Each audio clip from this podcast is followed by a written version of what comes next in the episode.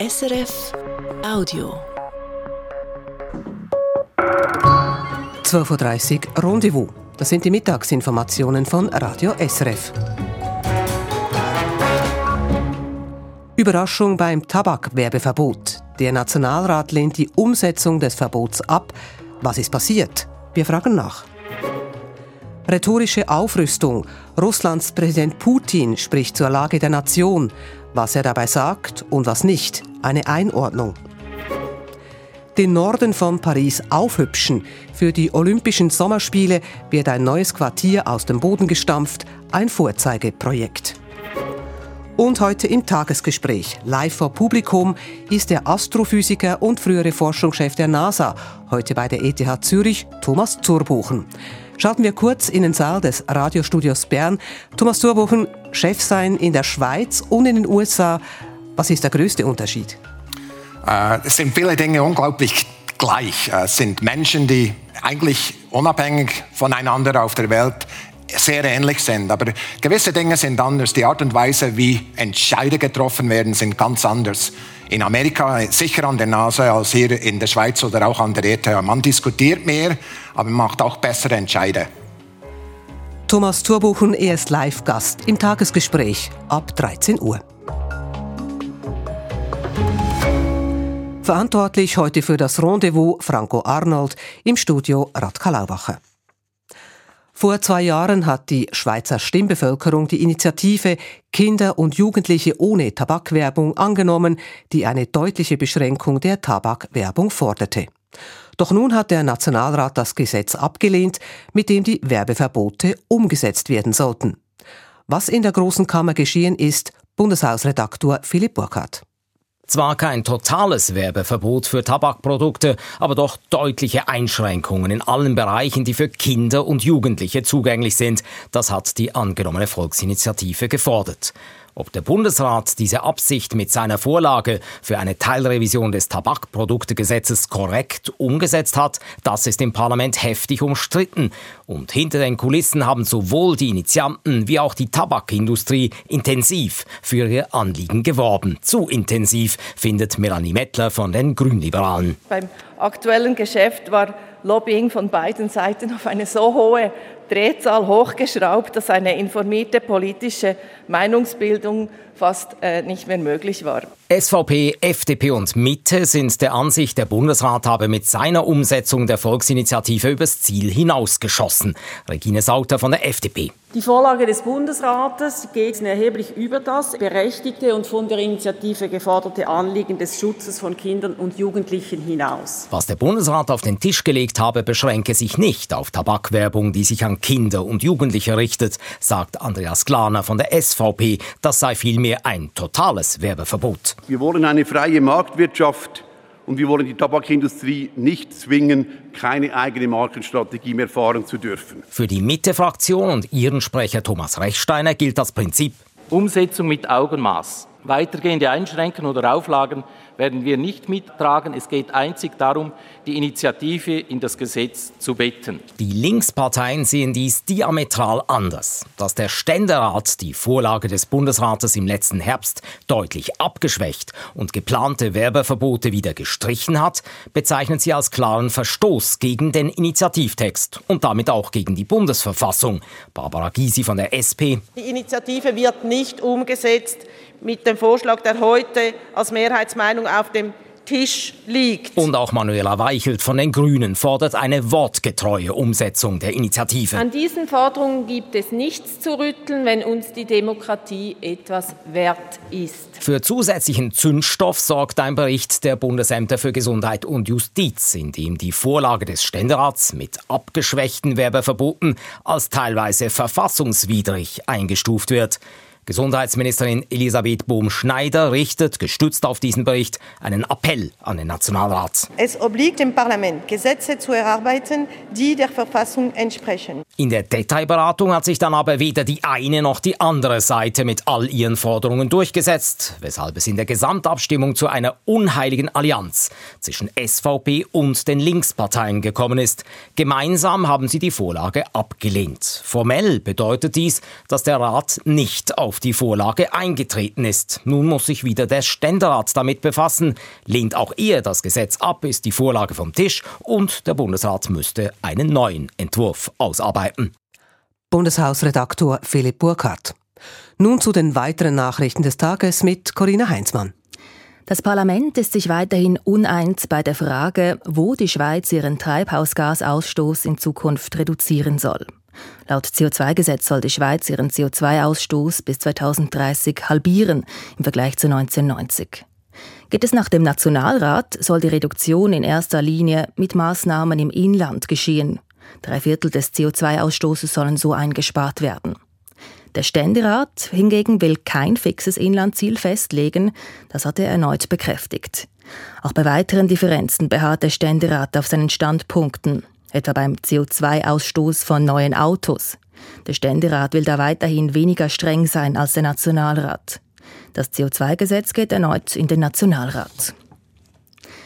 Altbundesrätin Ruth Metzler will neue Präsidentin von Swiss Olympic werden und damit die Nachfolge von Jörg Stahl antreten. Der Leichtathletikverband nominiert Metzler für die Stelle.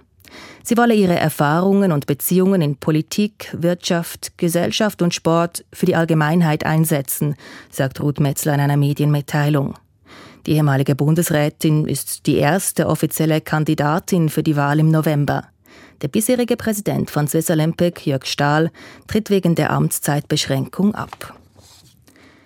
Die Schweizer Wirtschaft ist im vierten Quartal, also von Oktober bis Dezember, um 0,3 Prozent gewachsen im Vergleich zum Vorquartal.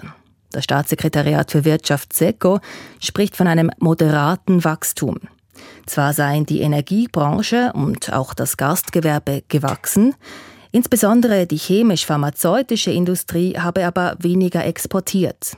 Auf das ganze Jahr gesehen wuchs das Bruttoinlandprodukt gemäß den provisorischen Ergebnissen um 1,3 Prozent, schreibt das SECO. 2022 betrug das Wirtschaftswachstum noch 2,5 Prozent. Die Schweizer Maschinen-, Elektro- und Metallindustrie hat ein schwieriges Jahr hinter sich.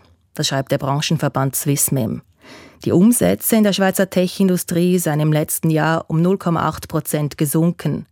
Weiter seien die Güterexporte zurückgegangen, und zwar um 2,6 Prozent. Und es seien auch deutlich weniger Aufträge eingegangen. Dort betrug das Minus laut Swissmem 8,4 Prozent. Wie sich das laufende Jahr entwickeln werde, sei schwierig einzuschätzen, so Swissmem. Man hoffe, dass sich die Lage ab Mitte Jahr wieder ändern werde. Das Bundesamt für Kultur zeichnet drei Personen mit dem Schweizer Grand Prix Design 2024 aus.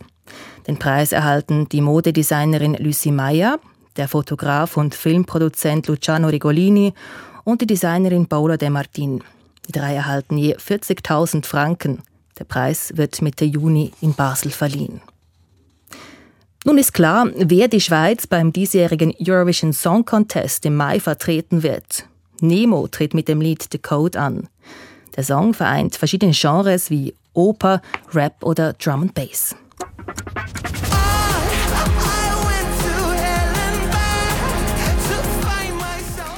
Nemo ist 24 Jahre alt und non-binär, identifiziert sich also weder als Mann noch als Frau.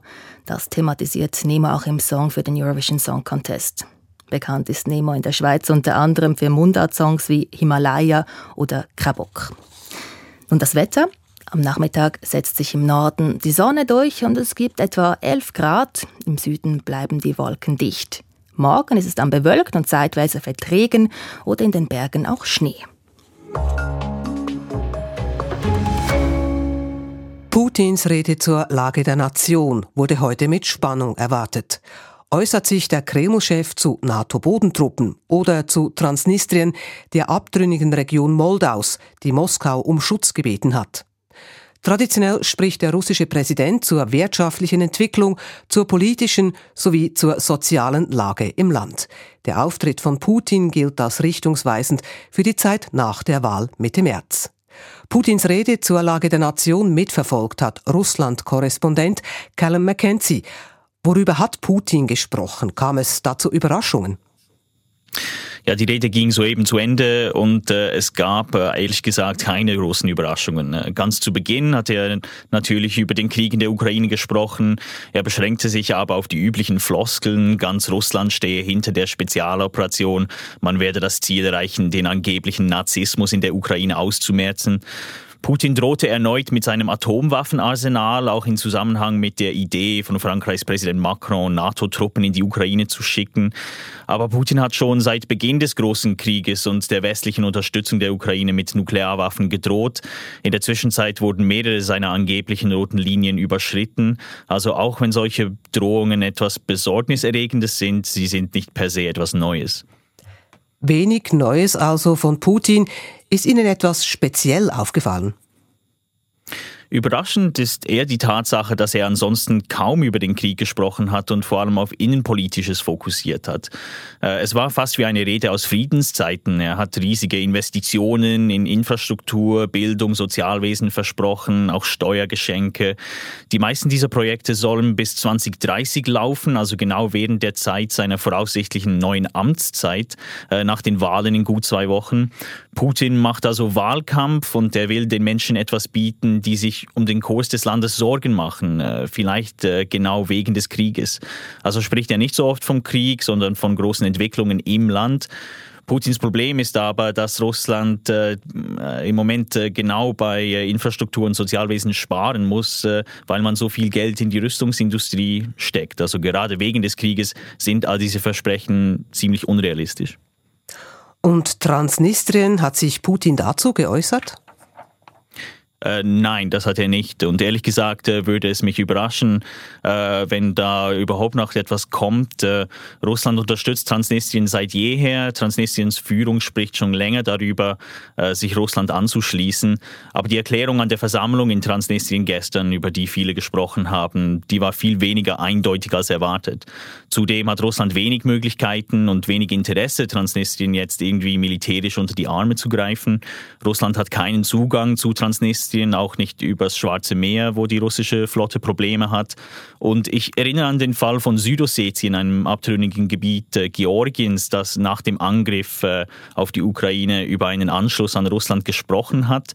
Russland selbst hat dann diese Vorhaben aber mehr oder weniger in den Wind geschlagen. Und im Fall von Bergkarabach haben russische Friedenstruppen nicht eingreifen können oder wollen. Also Russland ist derzeit mit der Ukraine ziemlich beschäftigt und hat keine konkreten Pläne oder Möglichkeiten, jetzt noch an weiteren Konfliktherden tätig zu werden? Vielen Dank, Russland-Korrespondent Callum McKenzie. Und so geht es weiter im Rendezvous. Stecker fürs E-Auto gesucht. Die finanzielle Förderung von Ladestationen beschäftigt Bevölkerung und Politik. Es herrscht Uneinigkeit. Airbnb ist vielen Städten in der Schweiz ein Dorn im Auge. In Luzern müssen die Regeln verschärft werden. Die Umsetzung ist nicht so einfach.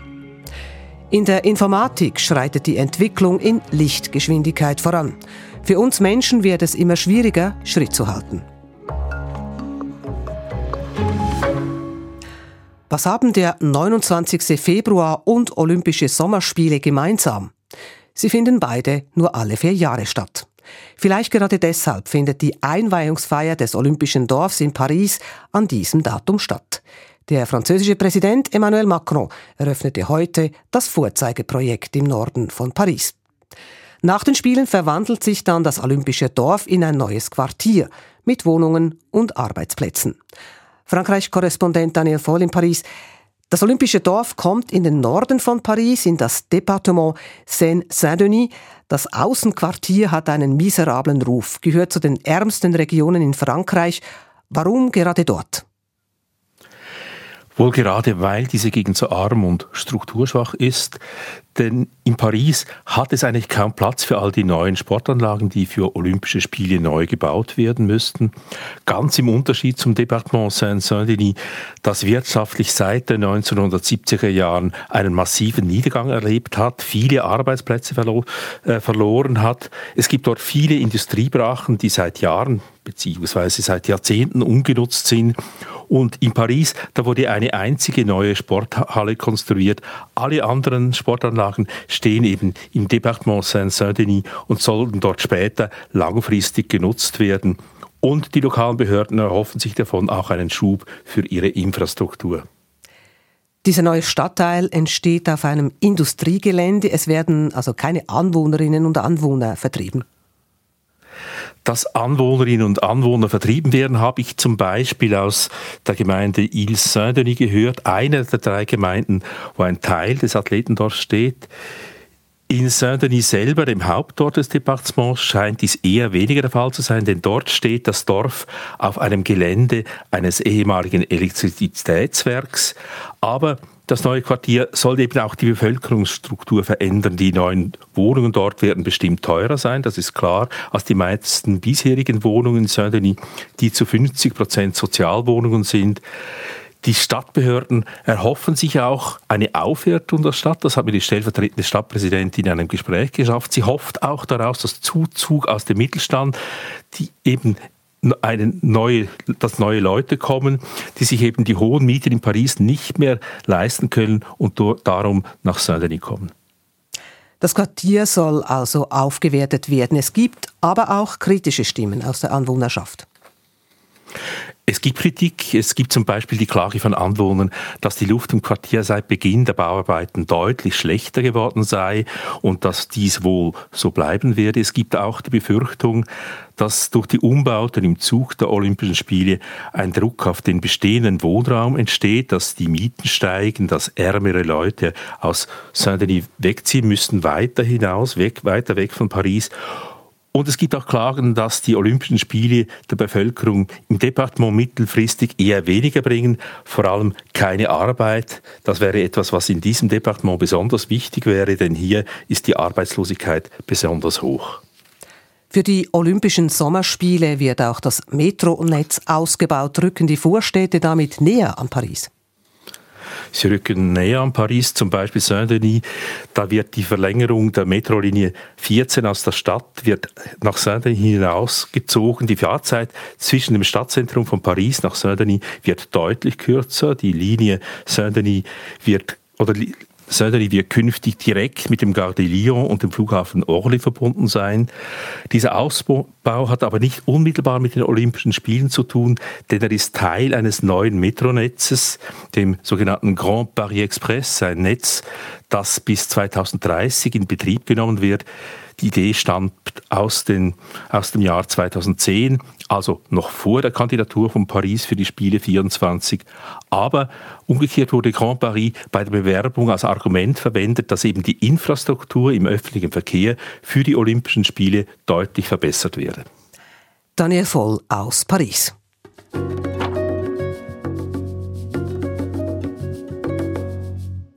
Wo kann ich mein Elektroauto laden? Diese Frage treibt jede Besitzerin, jeden Besitzer eines E-Autos um. Der Bund soll deshalb Ladestationen für E-Autos finanziell fördern, findet der Bundesrat. Und auch der Nationalrat sprach sich für eine Förderung aus, um den Ausbau der Ladeinfrastruktur voranzutreiben. Nicht so der Ständerat. Er hat heute an seinem Nein festgehalten. Braucht es eine staatliche Förderung solcher Ladestationen? Wirtschaftsredaktor Niklaus Riegert ist dieser Frage nachgegangen. Wo kann ich mein Auto aufladen? Das ist die entscheidende Frage für alle, die mit dem Gedanken spielen, sich ein E-Auto zu kaufen. Die Antwort darauf könnte lauten, an öffentlichen Aufladestationen, am Arbeitsplatz, vor allem aber zu Hause, wo das Auto am längsten steht. Für viele aber sind diese Möglichkeiten nicht gegeben. Der Bundesrat hat deswegen vorgeschlagen, den Aufbau der Ladeinfrastruktur mit Beiträgen von maximal 30 Millionen Franken jährlich zu fördern. Der Nationalrat zeigte sich grundsätzlich einverstanden, will den Förderbeitrag aber auf maximal 20 Millionen Franken begrenzen. Der Ständerat hingegen will hier gar kein Geld sprechen. Aufladestationen sollen Privatsache bleiben, so die Mehrheitsmeinung. Zudem sei es ja möglich, Elektroautos an der gewöhnlichen Haushaltssteckdose aufzuladen. Davon aber rät Claudio Pfister ab. Er ist Experte für E-Mobilität bei Elektroswiss, der Fachorganisation für Elektro-, Energie- und Informationstechnik. Die Haushaltssteckdose ist für das Laden des Elektroautos im Alltag ungeeignet. Die intelligente Typ-2-Steckdose hingegen ist hierfür ausgelegt, ermöglicht die optimale Nutzung von Solarstrom und entlastet somit auch die Stromnetze. Will heißen, höchstens im Notfall sollte ein E-Auto an der herkömmlichen Steckdose aufgeladen werden. Ladestationen sind also nötig, auch zu Hause. Und so sind wir wieder bei der Frage, ob der Bund diese finanziell unterstützen soll. Dagegen stellt sich der Hauseigentümerverband HEV. Wenn die Politik hier unterstützen wolle, dann besser via Steuerabzüge, sagt Direktor Markus Meyer der HIV Schweiz bevorzugt betreffend die Installation von Elektroladestationen die privatwirtschaftliche Eigenverantwortung, will heißen, dass die Leute das aus eigenem Antrieb einrichten sollen und beitragsmäßig ziehen wir Steuerabzüge ein Subventionssystem vor. Das wäre bedeutend effizienter und einfacher. Außerdem störe man sich daran, dass die Unterstützung nur Eigentümern von Mehrfamilienhäusern zugute käme, aber nicht Einfamilienhausbesitzerinnen. Es kann nicht angehen, dass nur Eigentümer innerhalb von Mehrparteiengebäuden da subventioniert oder mitfinanziert würden und äh, der Einfamilienhauseigentümer äh, wird da nicht berücksichtigt. Der Mieterinnen- und Mieterverband begrüße Förderbeiträge für Ladestationen, sagt Generalsekretärin Linda Rosenkranz. Es geht darum einerseits, dass die nötigen Installationen so schneller erstellt werden könnten und andererseits, dass die Mehrkosten gesenkt werden können mit einem solchen Förderbeitrag. Mit Bundesgeldern ließe sich demnach verhindern, dass Mehrkosten für Ladestationen sich zusätzlich auf die ohnehin schon steigenden Mieten niederschlügen. Für Mieterinnen stelle sich hier aber noch eine andere Frage.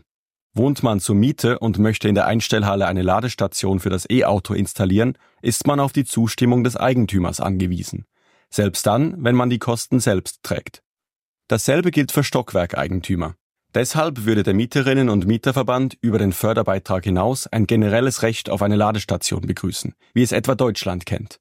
Alles mit dem Ziel, dass auch Mieter sicher gehen können, dass sie ihr E-Auto zuverlässig aufladen können. Wenn ich umziehe als Mieterin und ich bereits ein Elektroauto habe, dass ich es auch am neuen Ort laden kann. Das ist etwas zentral Wichtiges, wenn wir in die Zukunft schauen. Ein generelles Recht auf eine Ladestation steht im Parlament momentan nicht zur Debatte. Ein Vorstoß dazu wurde von den Grünliberalen aber bereits eingereicht.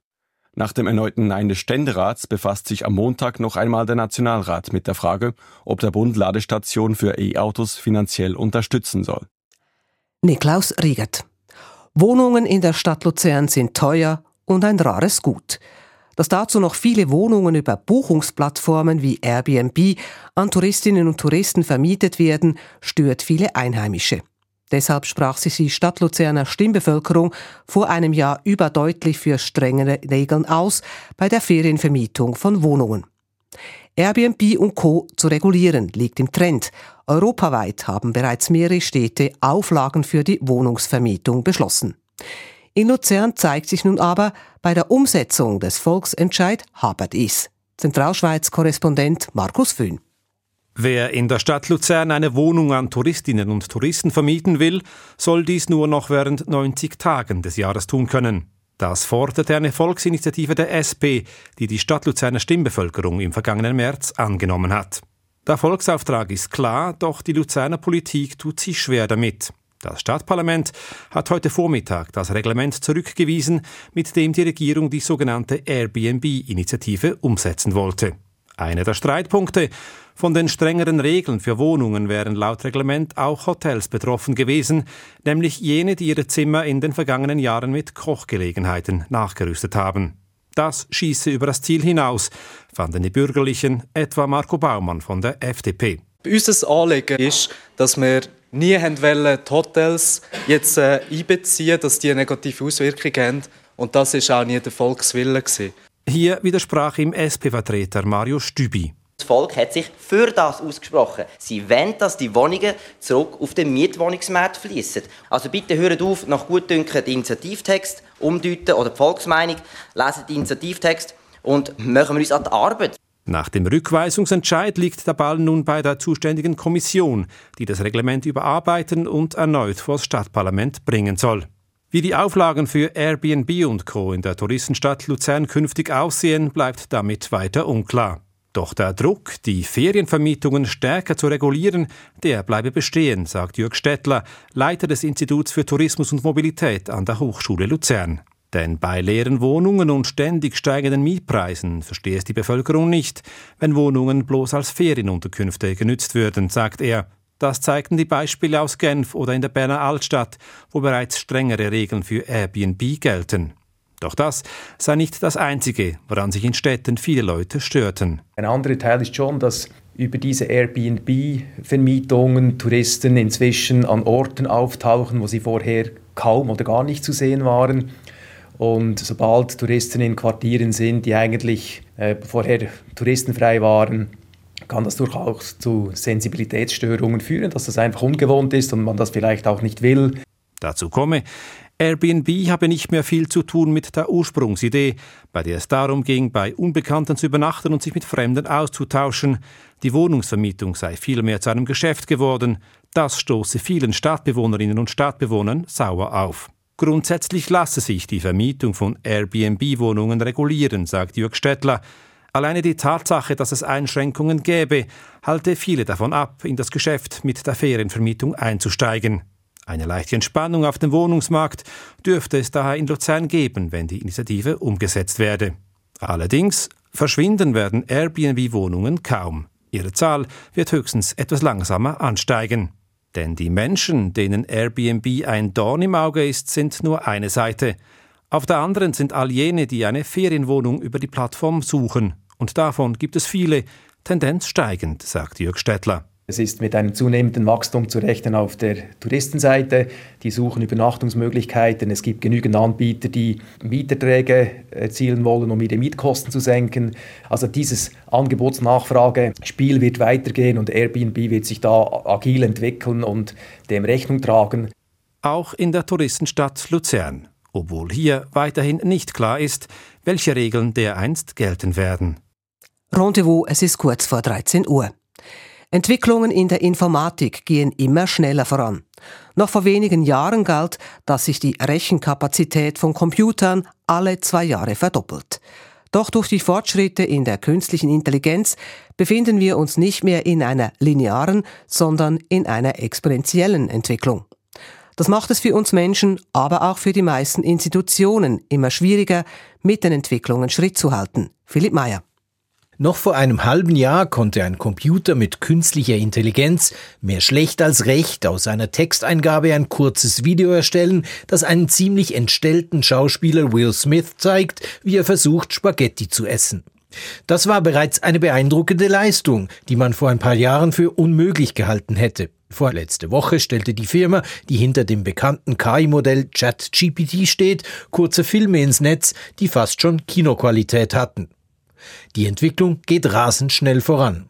Wenn wir mit diesen Entwicklungen Schritt halten wollen, müssen wir lernen, anders zu denken, sagt Jean-Marc Rickli vom Zentrum für Sicherheitspolitik in Genf.